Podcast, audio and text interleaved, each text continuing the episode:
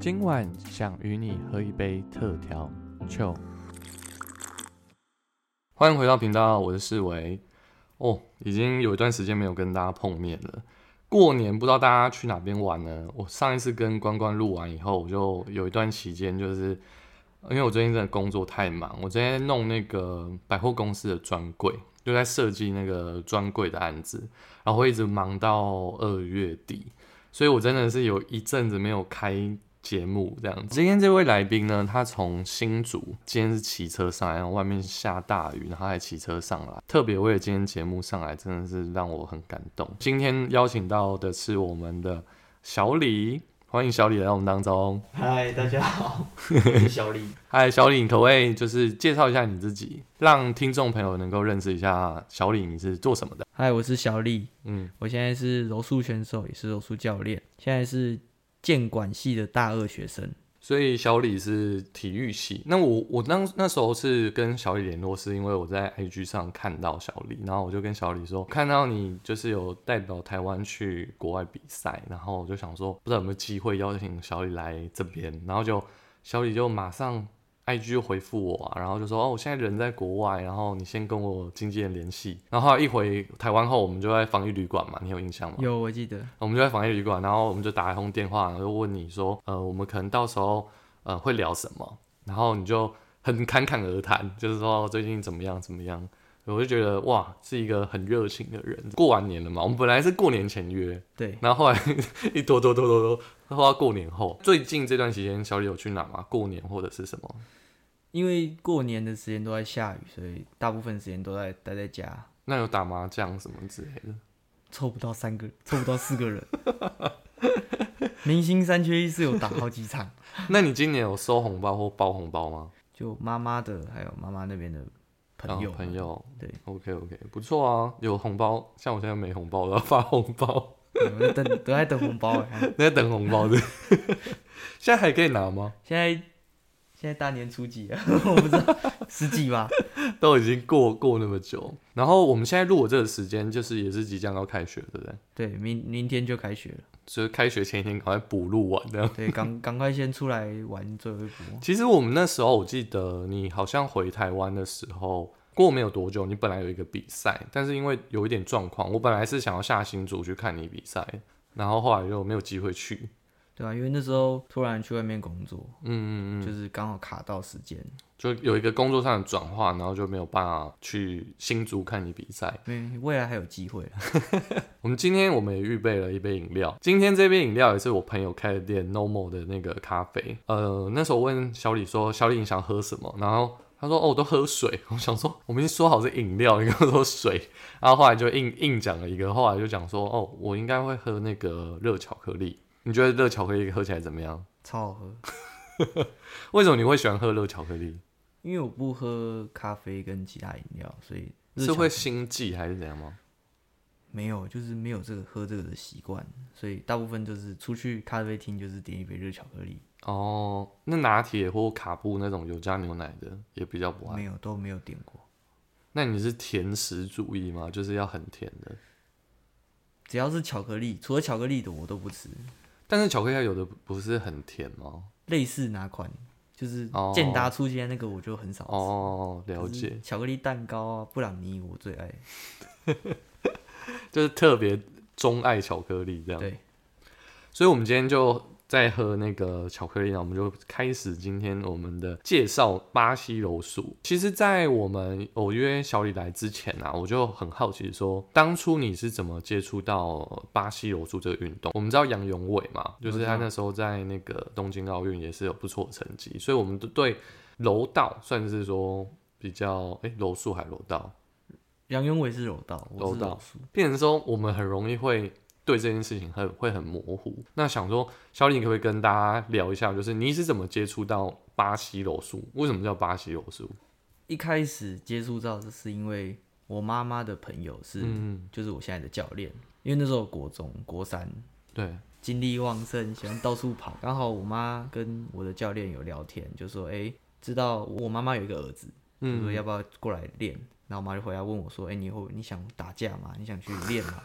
我说：“哎，会练什么样子的？就是把人家手折断啊，脖勒脖子啊，我说哎、好像有一点有趣，就就去看看看他们比赛。嗯因为刚好最近就有比赛，我就过去看。嗯看完之后发现，哎、其实还不错，就是很另类的一个运动。所以你当初学，你是希望可以打赢别人吗？你的动机是什么？普通的动机就是，我也不知道，不是为了特别打，不用练着也可以打。就是、对，啊，对啊，那为什么？觉得是个运动，感觉蛮嗯可以变强壮。那你怎么不去什么打篮球啊，或者是做其他运动项目？太多人学啦，哦，你不想跟别人一样我，不想跟别人一样。然后这又可以摔人这样。对，又可以摔人，就都可以学得到。像打篮球，学校有教，可是我对打篮球就玩玩而已，我不想认真去练。嗯，所以当初你去碰，就是因为妈妈的朋友介绍你才去接触这个运动，就是有点误打误撞嘛，是这对样吗？对对，就一不小心就进去了，然后就到现在变这样。像我以前小时候有学过太极拳，然后我一直到呃国中以后我就没有再打，可能我不知道这是因为年纪渐长还是怎么样，就是慢慢的就失去对那个那个项目的热情啊。那我不知道说你自己有没有就在这个过程当中会嗯想要放弃啊或什么的？放弃吗？其实还好，因为我觉得学这个东西从一开始每天都被打爆，每天天我我 一年的国小国小还是国中，国中的时候？就是刚进去练这个的时候，前一年都是被打爆的。你会被比自己小的还可以把我压扁，然后比自己大的还可以把我打爆，我就觉得 我一定要把这学好，然后有一天超过你们。就是有一个想要赢过他们的一个心，这样。现在赢过了，可是外面的人更强，嗯，就开始钻研，跟他们一起学习。记得上一次跟就是小李闲聊的时候，我们有聊到说，国小一年级的时候有接触一个叫八卦掌，哦，对啊，那那那是什么？那是我我爸爸还在，他就教我教我打。嗯可是我现在忘记了，我现在已经忘。可是那时候我记得我非常的认真，就是嗯他教我打一套一整套，然后我也打的还可以。听那时候感觉我是打的还可以，可是我忘记我到底打了些什么。八卦掌跟巴西柔术，你觉得有相辅相成、有类似的部分吗？都需要耐心，都需要很大的耐心。刚刚我前面有讲到说柔术跟柔道，我们一般的人要怎么去分别？巴西柔术的特色是什么？巴西柔的特色就是像先讲柔道，柔道比较简单，就是把人家三点着地，就是背、腰，然后脖，就是整个上半身贴到地上得分或是赢。当然没有地板，地板的时间太短。嗯，可是柔术就是我们有摔，像有融合一点脚力跟柔道，把人家摔倒之后去做相扶，像勒脖子啊、折手肘、手腕啊，折手腕比较高段一点，可是就是关节技的部分，对，就比没有那么多摔。嗯，很多人都是一进去把人家拉到地上，然后相扶他。嗯那我就是这样，因为我不太喜欢摔。可是如果要摔可以玩，可是比赛的时候就不会了。因为我对柔道跟柔术就是，就像我刚刚前面一开始就搞不清楚到底 差别在哪里。然后，嗯、因为我看好像有分什么有道跑跟无道跑，对，柔术就是有分，像有道跑的，无道跑比较难，是因为嗯，很多道跑能做的，无道跑都不能做。哦，然后无道跑就是像外面街头打架一样，就是只有靠手去抓，嗯，手去扣人家。可是道跑就是有些攻击是抓衣服，嗯嗯嗯，靠我们道跑把对手降服。无道跑就没有，不能抓衣服。哦，无道跑不能抓衣服，无道跑的状态是就是穿什么 T 恤吗？还是就裸？穿尽量穿那个压缩衣，哦，穿压缩衣不。能穿宽松，因为宽松很容易被缠到。或者他不会像泰拳那样，就是上身这样裸的在那边打。外国的是比赛，外国比赛是可以裸露上半身，可裤子要穿，哦，可是裸露不是变得更滑，对啊，你流汗什么的，就是整个就是 很难打吧？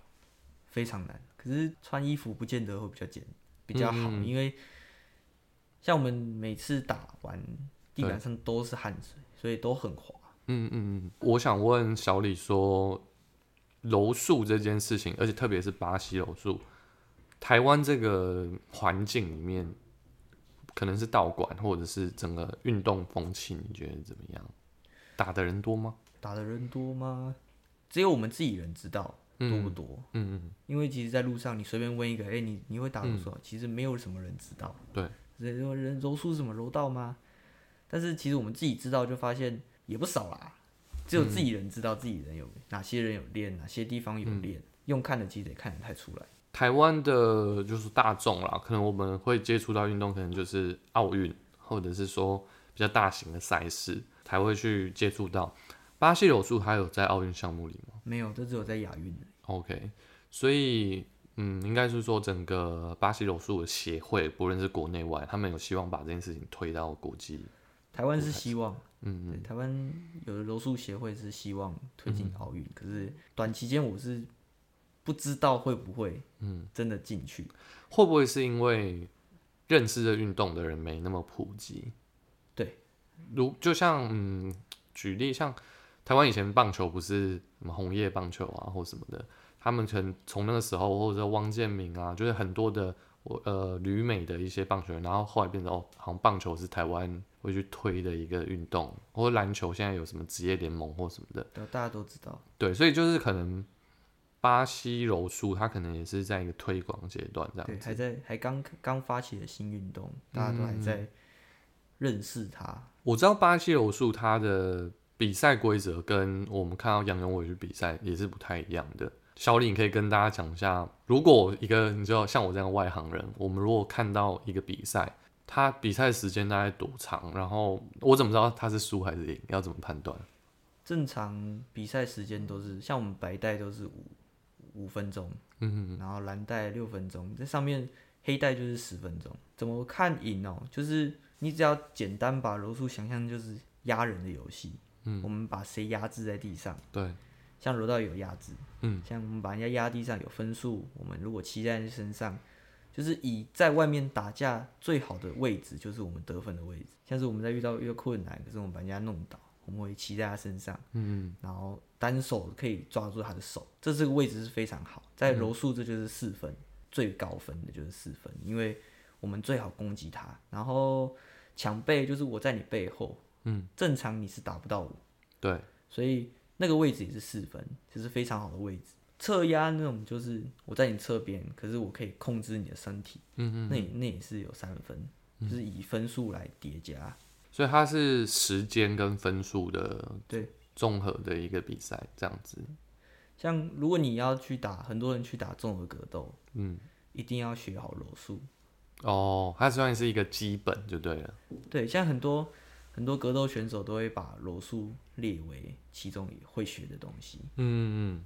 很多打综合格斗的选手，站立技很强之外，地板技也要很强。假如我跟你打，可是我被你摔倒了，然后我在地板我能把你拉下来，像我们有防御，我们可以把你控制好。嗯，下位有攻击可以做，像我也能用三角锁把你扣住，嗯，勒晕你，或是我能把你我在地上把你弄倒，翻转你。嗯，让我在上面，你在下面，让我能继续攻击。所以柔术以外街头打架就一打一来说是还蛮重要的。它是比较在地上的动作会比较多，对不对？对对对。我那时候其实我在查那个巴西柔术的时候，我就看到很多，比方说我看到什么德国柔术、俄国柔术、和气道跟柔道，它竟然有这么多分类，那是起源地不同，对不对？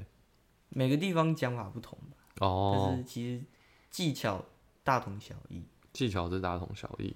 嗯，那你刚刚有讲到一些比较专业的词，然后那时候我去看 YouTube 频道，就有人讲什么木村锁，就是攻击那个三角肌的那个那个部位，把人家手折到后面去。那这些动作是它是一个嗯比赛指定的动作，就是你如果达到这个动作就可以有分数这样子吗？不是，这攻击是没有分数，但是你能把人家弄到降服哦，就是直接赢。当如果敌人投降，敌人投降他会怎样？他会举白旗吗？他会拍自己的身体，或是拍地板，或是哦，你说拍那个那个平台，他会就是那他如果现在手被那个没办法那拍的话怎么办？用脚啊，哦，用脚，他只要有拍，或是有大叫，或是直接喊停，哦，就是以投降。哦，那那他可能他有没有可能耍赖？就是他根本没他脚可能拍，他说没有，我刚刚没有啊。有没有遇过这种耍赖的人？通常我们比赛是折到底，哦，会结束都是教练喊，就是裁判喊停。哦，就是假如他拍了，可是裁判没有停，那就要继续进行，我就继续折，折到断或者折到他受不了断。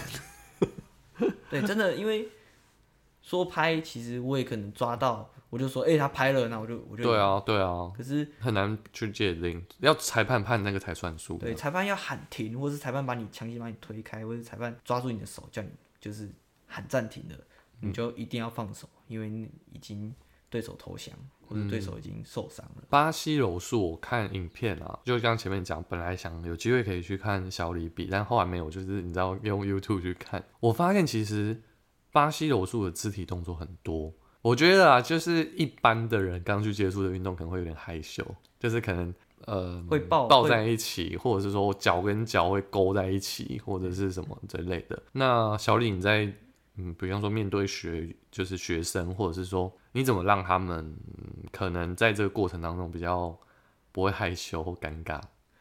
其实现在讲会害羞，可是真正的碰到对方，对就是会有会比外面更常碰到对方。嗯就是你现在在这边，对，你在学这个东西，你没有多余的思考去，嗯，像有用有色的想法去对，感受。像假如我碰我我我们已经穿好道袍，嗯然后我们已经在软垫上，嗯，准备打的时候，其实你心里是没有过多的想法，嗯嗯。因为你要你可能会被攻击。你现在只有一个想法，就是保护自己，那有没有爱慕小李的学生说，哎、小李，呃，很很 然后碰一下，我说哎、不错哦，这样子，女学员之类的。呃，女学员通常都是女学员女教练教，哦，不会让男生教。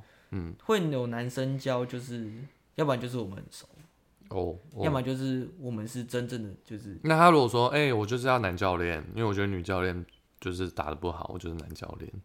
通常我们会避免这个事情发哦生，毕竟我们还是要保护自己，我们嗯只是比像打拳嘛，打拳也会有肢体接触啊，对啊，可是不会像柔术，柔术已经是都碰在一起，抱在一起，有些位置会比较像很多人都看柔术选手嗯。穿，女生都会穿运动内衣去打，对，很多人都会看，哎、嗯。好想去练，可是真正来了。其实你没有那么多时间思考，你可能就会被那个女的折断。对，很多人都这样啊，就说哎、想来学，看那女的很正啊。嗯，可是真正来的时候，其实都是我们在教。所以当你面对我们，你们还用这种想法的话，就很难。我们会可是如果换一个角度，男生一样啊，就是哎、就是要这么多肢体接触也会尴尬吧？刚开始啊，我说刚去的时候，对男男，可是通常男生到了都很暴力，你说他就把你打死，对，男生都会 都会，因为你来已经是用本能再去反抗，嗯，所以你没有很多时间在想别的事情，像人家扣住你的脖子，然后人家弄你，人家去碰到你，那你有可能会被他受伤，所以你要先保护自己。嗯，所以通常到了都不会有什么别的想法，那会不会不小心碰到重就是重要的地方？会呃撞到我们很痛常吧哦，很痛。因为我看你们的那个动作很多都是脚，就是你知道有挥到什么的，那应该很痛哎。超痛，就是你只能你像是我们只能尽自己避免自己的身体，嗯哼不要撞到人家，我们也保护自己不要被人家撞到。所以当痛撞到，觉得哦不行，先先给我三分钟，我跳一跳。哦，太多次，比赛当中不可能停下来三分钟吧？所以比赛你就要忍。哦，你就要承受那个痛感，然后就是赶快结束这场比赛，这样。对，要么就是投降，要么就是裁判觉得你是故意的，裁判嗯会自己过来介入。可是如果你是不小心，你自己要忍耐，嗯，你不能就是啊，裁判在撞我，不行啊，你已经投降了，因为你已经叫啊或是干嘛的，所以你要忍住，或是自己先暂停，然后但是不要停比赛，就是暂停，然后自己 hold 一下，嗯，好，然后继续，嗯，就只要靠自己选手自己的忍耐极限是什么？嗯嗯，呃，小李，你说你在国中的时候开始接触巴西柔术到现在吗？你觉得最大的乐趣是什么？或者说像我一样，就是我我完全不知道，我不太认识这个运动，你觉得它好玩的地方在哪里？就是你如果要介绍一个朋友说，哎、我觉得它很好玩，你可以来尝试，你会怎么去介绍这个运动？我会跟他说，你可以来翻滚，柔其实柔术就是翻滚，你说那个翻滚吧阿信那个哦，吗？没有那么没有那么多滚，就是 可以运，可以肢体协调会更更哦，好。嗯，你遇到状况，你假如你在外面滑倒，你不会就像人家一跌倒手肘就骨折啊。哦，反应力会变强。对对对，你跌倒就哦站起来继续走。我这边朋友就是走在路上滑倒，撑一下手直接挫伤，哦，你还好吗？你怎么就这样跌倒受伤了？嗯像我们走走楼梯跌倒，跌倒一下就站起来，哎、嗯拍一拍都是灰就走了。就你身体会，因为我们柔术就是四肢都要用力，对，你不光是手、脖子、肩膀、腰、腿，你全部都要用力，所以你的协调性会更好。嗯，遇到状况啊，像是我摔车啊，嗯对不对？摔车你飞出去，你也会反应到第一时间就是保护头部，嗯，然后绝对不能用手撑，就像这样滚，滚就会有点破皮，但是不会有什么大碍。所以我觉得学柔术是个很好练反应力跟耐力的运动。你现在你碰到的学生年龄层最多是在什么年龄层啊？其实分从五岁，嗯，到六十岁都有。那五岁的爸爸妈妈是什么心态？五岁的爸爸妈妈就是，其实小朋友来第一件事就是让他玩，嗯。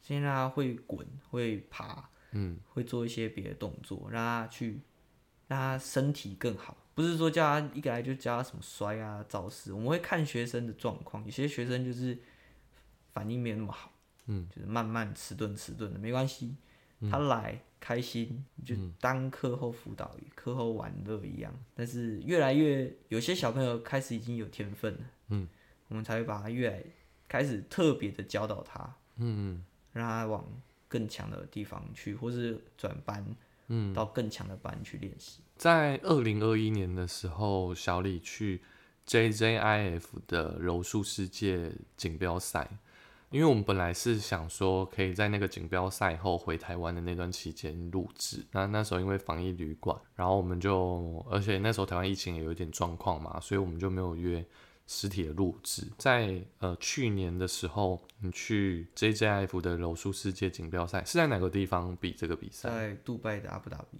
嗯，那是你第一次去那吗？那是我第一次去这么远的地方。你去那边有什么防疫相关的那些规定或什么吗？那时候去的时候，就是不能离开饭店。我们的在那边的唯一的规定就是不要离开饭店。哦，那吃呢？好吃吗？吃哦，吃跟住，前几天是把费，那边有三餐，嗯，有时间线，就是是两个小时、三个小时。然后我们拿着餐盘，嗯，他们会有工作人员帮你挖。哦可是他们大部分都是炖肉，像咖喱啊，哦哦哦，像那种马铃薯，他们马铃薯超多，超好吃。然后生菜，他们真的都是很干净的食物，除了咖喱，嗯嗯，就是没有过多的调料。青菜啊，像我那在那几天要减重，我们都是面包。你们是上场前还会再量一次，是不是？上比赛前一天过磅，哦，了解。所以像我那时候是六十六，我过磅的时候是六十一，所以哦，我要在吃那四天，哎、那个六天从六六降到六二，哦，原本是四公斤，可是不然多减一公斤，所以那一餐可能就是变成吃一点青菜，嗯，然后面包，嗯，然后水，它是依依照体重去排那个量级这样子。对，像我比的就是六十二公斤，嗯，然后 U 二十一岁，就是二十一岁以下，哦，了解。吃的东西其实都很简单，那边吃东西都很简单，都是食物，都不是那种什么过多的酱料啊，除了咖喱，当然因为那边外国人多，好像我们才是外国人。对，你是外国人对，啊。好像我们才对，对，就是 就是以我们我们亚洲人吃的其实不太一样。嗯，你那时候去台湾多少？呃，台湾代表有多少位去比这次的比赛？二十二个二十二个，然后包含有包含教练那些吗？有哦，OK。然后你们这一次去大概多久？比比赛期间？十二天，哦，在那边待了十二天。对，这一次比赛你有没有什么印象深刻的？有获得成绩吗？有我是世界锦标赛第五名，哦，第五名，竞争很激烈。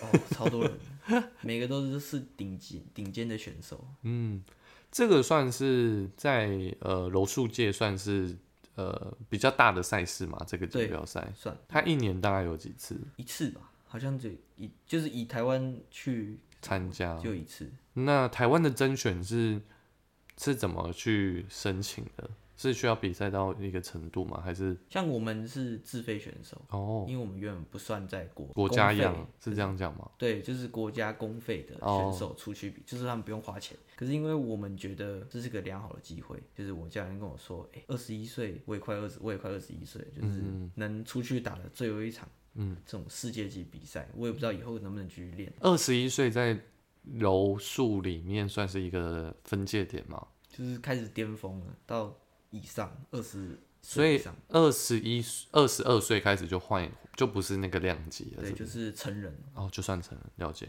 只是他们我不知道，我也不知道他们为什么突然多分了 U 二、U 十八跟 U 二一。嗯嗯啊，我刚好就是比 U 二一，然后去到那边，因为台湾的国手说实在话就是那些人，哦，你说对。去比赛的人，对，因为我们柔术有自己有个协会，嗯，他们自己有就是那些选手，出去哪里去哪里都是他们。可是这是多开了一个可以自费，我们道馆就出了三个，就是我还有另外两一个师妹一个师兄，就是一起去，就我们三个三个一起去。可是我们只是公费，所以我们是自己掏腰包去打，就一起去啦，然后一直练，一直待在那边练、吃、睡，每天都是这样。可是很很正常的选手的日常，然后吃、睡觉，真的都是这样，因为那边打游戏网络会延迟，这样其实听起来也是被隔离啊。但是有游泳池。啊，你又下去游泳？我每每天为了减重，泡在里面泡一两个小时，它是什么？就是空中游泳池吗？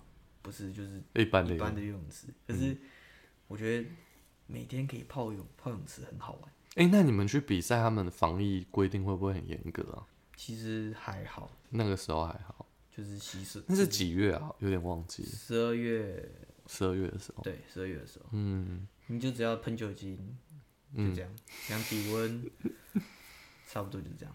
所以他们的防疫就是大概就是这个程度。该说松散吗？还是就是你自己会不会去国外后回台湾，觉得台湾会太太太紧张？台湾太紧张了？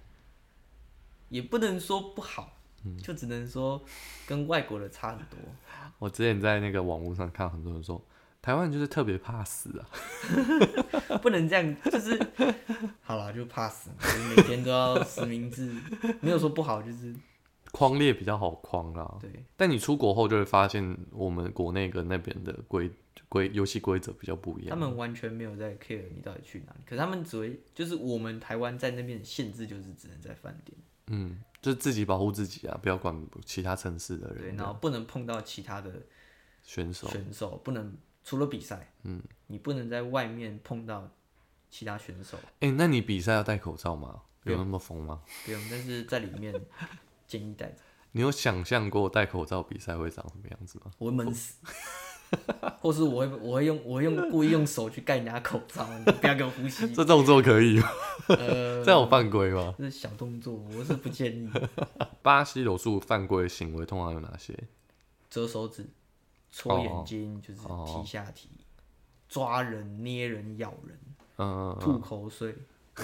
哇塞，哦，真的有，真的有吐口水，有有遇过，还有那种捏的啊，偷捏偷捏肉，对不对？人家抓到跑，你抓我肉，那你会那。你遇到这当下，你可以直接讲，还是说要等到结束？如果是以教课，就是我教一对一教课，哦我就会跟你说，我们不能这样捏肉哦。嗯，你可以抓我，你可以抓我整只手，但是你不能用端用，就是把我肉捏起来。嗯，那你也不能手指。你刚刚前面讲那个抓道跑是指这个位置吗？对，就是那个脖子下面的领对对对领口那其他部分都不能够抓。裤子，你你只要看到是道袍都能抓，所以像手这边对或者是脚都可以抓都抓可以抓，但是你不能用指甲这样去哦。敲人家，哦那个很痛。我看那个小李的那个比赛经验非常的丰富，在你的那个 IG 上面看到有十七面金牌、五面银牌跟三面铜牌，这个金牌量也是有点颇高啦。就是认真练嘛，认真练就会有好的成绩。那因为其实在我访问那个小李之前啊，我一直很好奇说，呃，我们有时候我们不会说每一场赛事都是这么的顺利，或者是说那么的呃顺遂。虽然你看起来蛮顺遂的，金牌蛮多的。其实很多比赛都没有拿牌。嗯，你面对这些情况的时候，就是面对所谓的挫折，或者是说面对这些，我们可以说，因为谁去比赛，谁会想要拿第二名、第三名，大家都想要拿第一名。那面对这种可能你比较 care 的赛事，或者是说你努力很久的赛事，但如果在这过程当中你就是失败了，或者说没有拿到好成绩，你输了，你是怎么样的心态？你是怎么去面对这个打击，甚至是说怎么去调整你自己整个状态？像我之前有有一有一种比赛，可是我每次都遇到他，每次遇到他，我每次都会输给他，可是其他我都会赢，就是就就是唯独会输给他。嗯，当我不光是他，如果其他比赛我输了，像是我出国打日本人、日本选手，输了我只会觉得我会认真去看他比赛，你说再重看一次对，我会重看一次，然后看一下为什么我到底输了哪里。嗯嗯嗯，然后我很多选手或者很多人输了就是开始爆哭，你说直接现场还对是还是到后就？是后就是哭。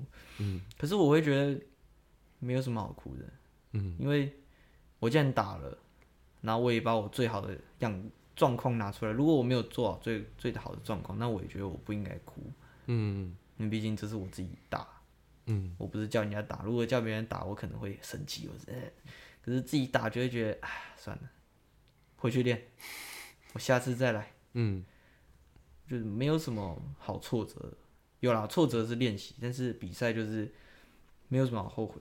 我赢了，我也是觉得哇，好，这次我把我的计划弄得很好，嗯成功有用出我的计划。输了就是那我再改改改一下好了，打法啊、速度啊、耐力都都要重新再练。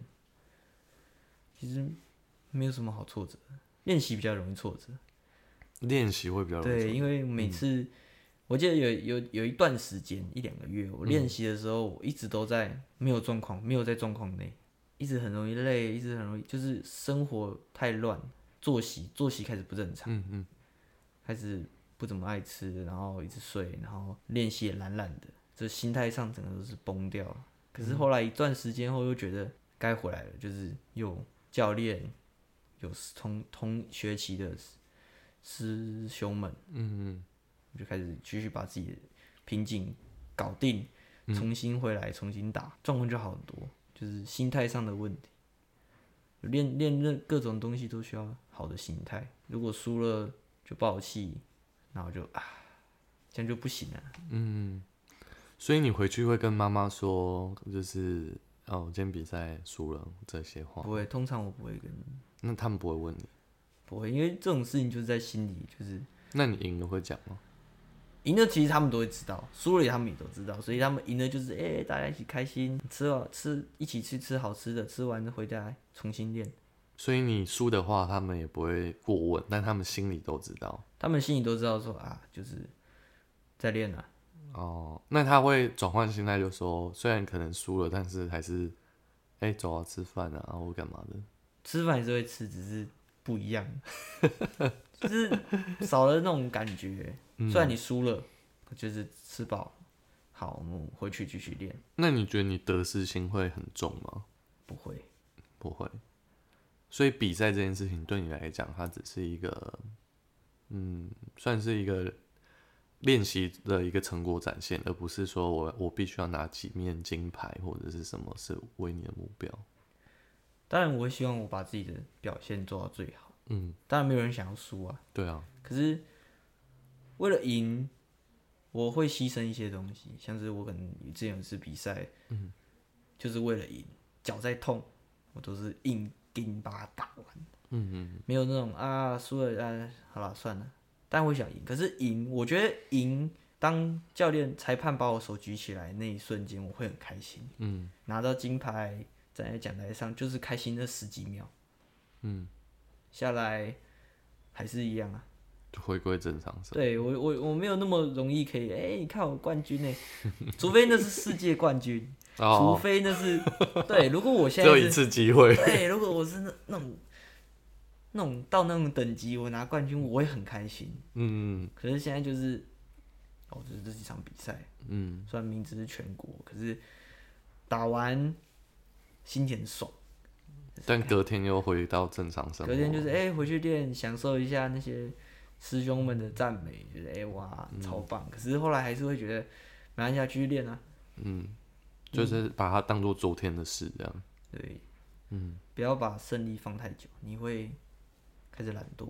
嗯我觉得这是蛮好的心态啦，因为其实像得失心比较重的人，他们可能在这件事情上输了一场比赛就会挫折，或者说他们可能就有一段时间就会很低潮。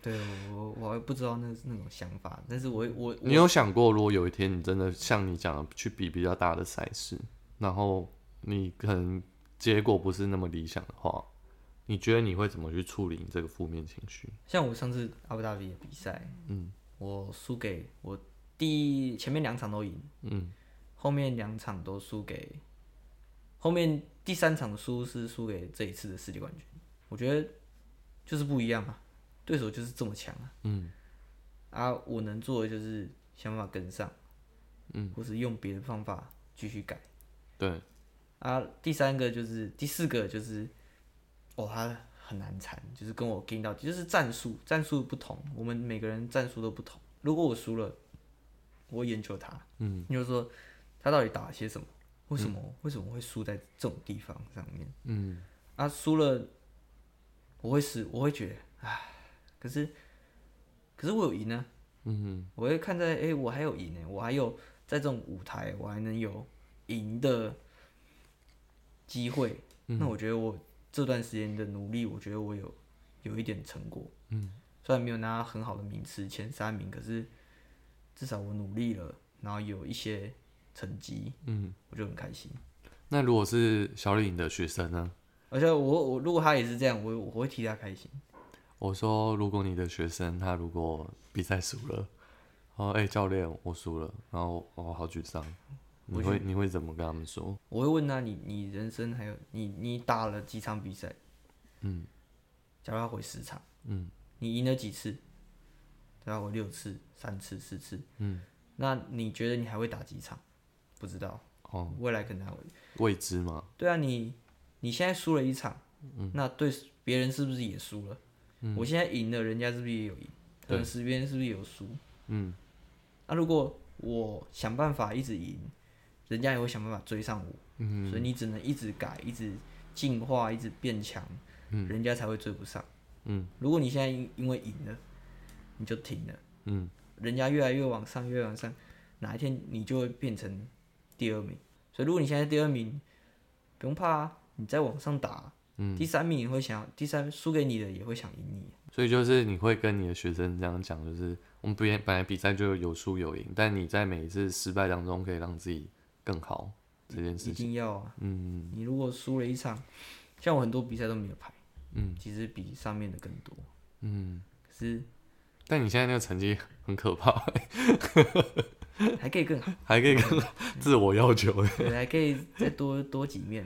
对，因为以你这年纪可以拿这么多呃这个项目的金牌，真的是不是一般人可以达到那么好的成绩。对，当然你要有好的教练。嗯，诶那讲到教练，就正想问，教练跟师母对你来说，他教导你什么？就是在你不论是在呃，因为我自己觉得啦，就是像我我之前学太极拳，我就觉得说，我觉得多多少少他不只是在教你一个运动，他也会有一些心态，或者是说在面对呃对手，就是可能会给你很多不同的东西。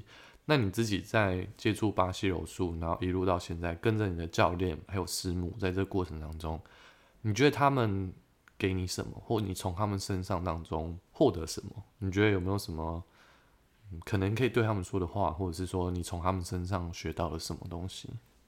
他们，他们就像我生命中的第二个父母，嗯，就是我第二个父母，因为我其实泡在跟他们相处的生活比跟自己还要多，嗯，自己家人，嗯，下了课就去工就去教课，然后一起练习。嗯。他我的教练他教了我，除了柔术以外，还有很多东西，像是骑车，去开越野车，哦，超帅的！对，就是我看你那个线动，那个超帅就是一起出去，他让我知道什么真正的大人，嗯。就是真正看过世界的大人是什么样子，嗯。就是不会只是那种哎、你就是过得好就好了。嗯。就是我们只是师徒，嗯。啊，我做完就回家。可是他没有，他是把我当家人一样去教，像我一些有犯错，嗯，他会他会教我，念我怎么怎么做的更好，嗯，像我教课可能有时候脾气不好，就是有些困难，他会叮我说，你现在是教练，你不是外面的屁孩。嗯对，因为我们其实私底下就是在外面要有在外面的样子，在道馆，你只要进了道馆，你就是教练。身份不同，对你就是你不能有外面的样子在道馆。我因为其实武术在台湾其实听起来就是你只会打架，嗯，你就是八加九，你就是跟武馆的，对吧？我记得以前刻板印象，对，很就是你只要你只会打架，可是没有。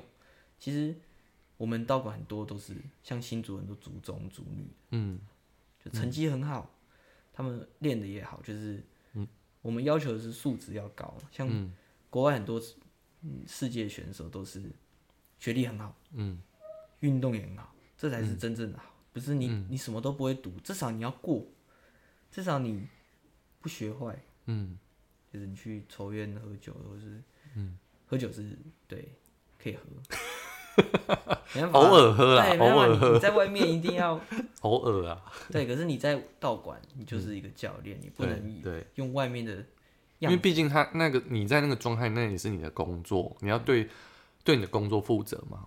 对，而且还有小孩子在，嗯，你总不能在小孩子面前骂脏话，对啊，他就是他就把你当做是榜样去对对待，嗯。你不能用外面的样子来面对那些家长、嗯。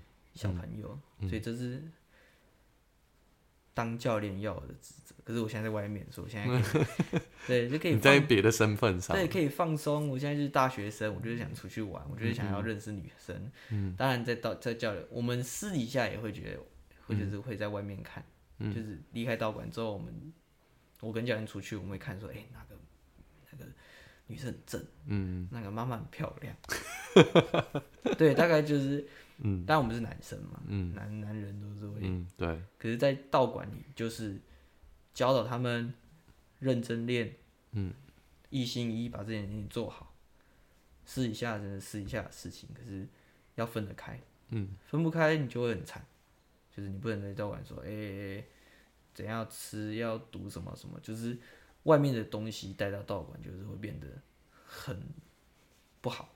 所以你从呃道馆的，你刚刚说他们就像父母一样，那你觉得他们除了教你在教学这件事情上，你觉得他们有什么我们说价值观，或者是说呃他们的核心有对你有影响的，你觉得有吗？价值观的话，其实普遍都是认为你你是男人，嗯。你要有男人的样子，嗯。不要那种软软的、烂烂的，因为一件小事情心情就不好。嗯。然后你可以心情不好，可是那是你要有自己的时间。你一旦像是我之前在高中遇到一些状况，嗯。心情不好、失恋还是什么的，嗯，进来道馆就是要摆出教练的样子。转换心态。对，，你在哪你要有哪里的样子，你在家、你随便你，嗯。你要在百货公司，你要在外面工作，餐厅还是哪里，嗯。那是你的事。可是，在你工作的地方，你就要非常专业，因为你是教练。嗯。就算我在道馆想要，像我们私底下会讲黄色笑话啊，对不对？探讨人生的某些乐趣，可以，可是要在教练们在，嗯。就是不会跟学员、学员在、学生、弟弟那些嗯。小女、小男生、小女生在，我们就会很专业的，就是哎、嗯。最近在干嘛？聊天，正常聊天，嗯。就是不会有，你要控制自己的身份跟自己的讲话方式。嗯。像我们有的时候在外面会骂脏话，骑车会路怒症，也有时候也会有，就是哎、那个白痴，嗯。可是在道馆就是哎、你是教练，摆出你的态度，好，不要嘻嘻哈哈。对，我觉得每，我觉得相信每个教练，每个当教练的人，教导自己的学生都会是这种态度。嗯，所以这也是教练跟师母影响你最大的一块。对嗯，乐趣啊，就是骑车嘛。我觉得哎呦哎，怎么去骑车，亦师亦友这样。对对对嗯，所以他们呃，应该说你的成长过程当中，他们也陪伴你，就除了你妈以外，他们虽然陪伴你也 很长一段时间，因为可能大家下课后都是夜冲啊、夜唱啊，或者是在做各种不同的休闲娱乐，跟你花了很多时间在道馆里面，所以他们可能影响你，就说你的人格特质、价值观，他们也是蛮大的一个影响。那妈妈呢？妈妈在整个你在去道馆后，她有看到你不一样改变吗？她支持你在这个运动上往前吗？看得出来，其实他，因为我们大家都在忙忙自己的事情，嗯，就是自己在聊天说，哎、今天很累，回到家就是、啊，好累哦，我要休息。嗯。其实我没什么好值得拿出来讲的，就是我练习嗯。就是练习，嗯，练体育就是把自己的事情练好。啊。要比赛了，我觉得妈妈要比赛了哦，嗯，她就会请假来看我。哦，她那时候才看得出来我到底是在做些什么事。嗯嗯啊，我就会拿出我的表现。如果输了，他也不会说什么，他只会说没事，再再来打。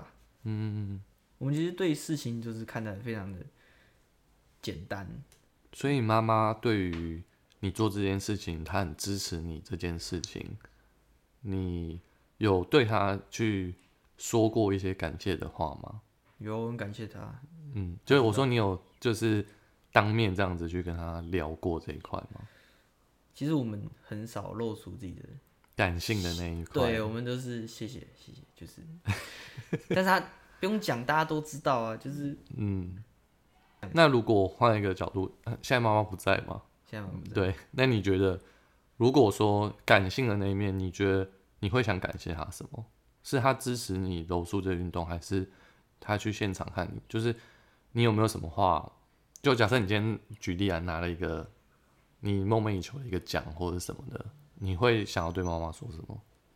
谢谢你没有让我叫我停止这个东西，毕竟很多、很多家长都会要求，对啊，对啊，所以我就觉得，哎、这样的妈妈不是每个人都有、哎，有些人就说你不要去做这个，你不要，就是很多禁止，禁止哦，没有，其因为其实嗯。学运动在台湾其实真的不是特别的有未来。嗯，对啊，对啊，你想一下，你能打进 NBA 的亚洲人嗯，很有多少？对啊，林书豪吗？对对，你你稍微思考一下，就是能打进世界的有多少？对，靠体育，靠设计。我有这一个设计的朋友，嗯，靠各种东西，你能在台湾以外出到国际，对，其实东西没有到特别多，嗯，所以当然对家长普遍认为读书比较重要，嗯，把课业顾好，嗯考上好大学，嗯，还在这种想法。可是我妈就是觉得，你只要把事情做好，嗯你只要能好好生活，你只要不学坏，嗯，她都支持，嗯所以我觉得这是我感谢她的原因。嗯。如果现在妈妈就是因为现在我们在空中嘛，我们在 p o d c a s t 上面，她也不一定会听到这一集。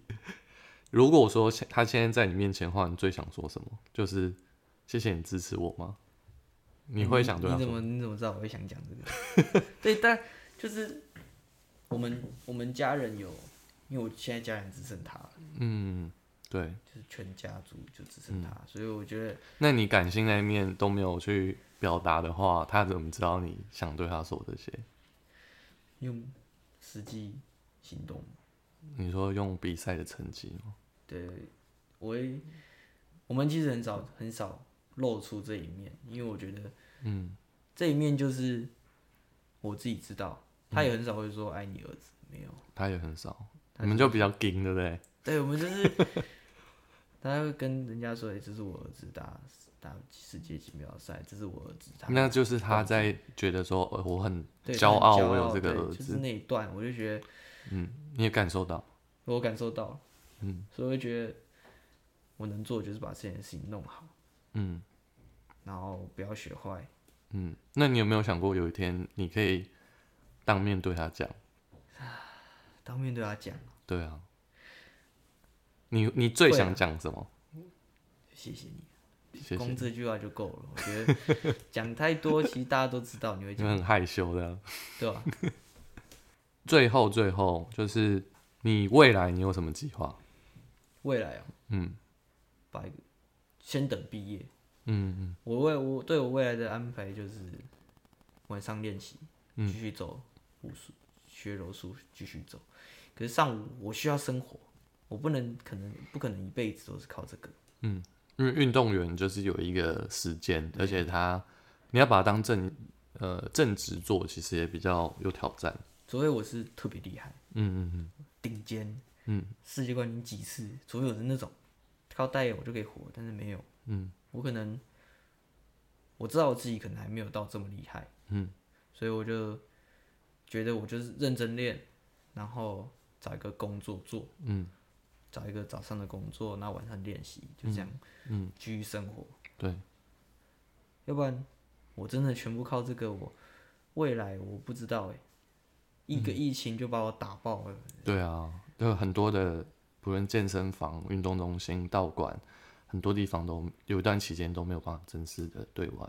对啊，这是一个非常吃亏的一个地方，嗯，可能未来就我也不知道我们，未来不可数了。对啊，很难说。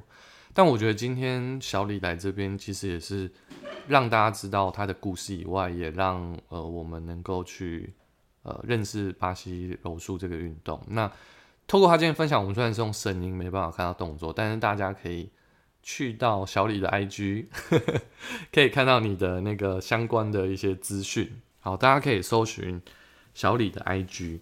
那我们在小李的 IG 要搜寻什么才可以找到你？找名字就是打小李就找到我，你会在最前面吗？对，我会在最前面。你因为没有人叫这个名字。很少有人叫小李、啊，那诶、对，最后你为什么叫小李？这个绰号怎么来的？教练叫的，因为我叫小安听起来太太不行，这个我不能讲，叫小李还 是不是因为你小时候就去，所以他们叫你小李？没有，哦，真的吗？对那你小时候他们就叫你什么？就叫小安。我妈妈是叫小安，哦，所以是教练叫。好，但是大家不用管那些绰号，我们只要找小李就在对 IG 找到对对对对，那个小李，他之前也有在一些呃摄影师那边有拍一些作品，然后大家也可以那个女性朋友、男性朋友都可以去 关注一下。他那个，因为你知道打巴西柔术就是身材也是维持的蛮好的，因为肌肉量也是嗯，当然没有像健美那样啦，但是就是有基本的一些肌肉量。那、如果大家呃眼球想要关注的话，可以去到小李的 IG 去看一下。那今天真的是很谢谢小李能够来到我这边，而且他今天是真的是从今天外面下大雨，今天好像九度吧还是十度，忘了十度，对，就很冷。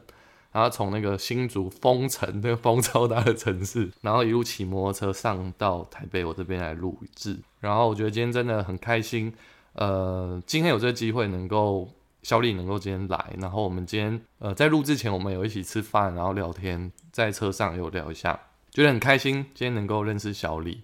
那也希望小李今天的分享可以鼓励到一些听众朋友，从他的故事里面，我觉得。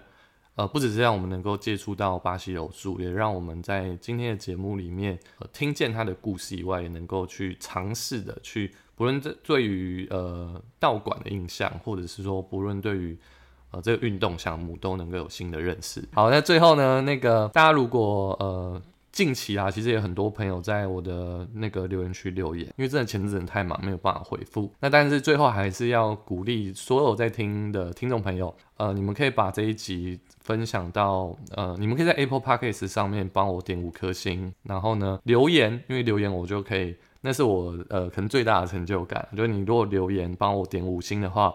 你会让这个频道让更多人去听见，那你也可以在 Spotify 啊、KK Bus 都可以听到。那希望呃今年啊，二零二二年，我我可以如期的不断的有新的那个频道的内容提供给大家。那大家也可以留言说，你们希望我邀请哪些来宾，然后来到我的节目。那当然我，我相信我们这已经不是第一次会碰到小李，我们未来还是有可能再碰到。可能我去新竹找，他或他下次来台北，刚刚在车上我想说，哎、下次来台北带你去别的地方走走，这样。没有下雨的时候，对，没有下雨的时候不要，再下雨了，不要再下雨。对啊，那今天就谢谢大家喽，大家拜拜。拜拜。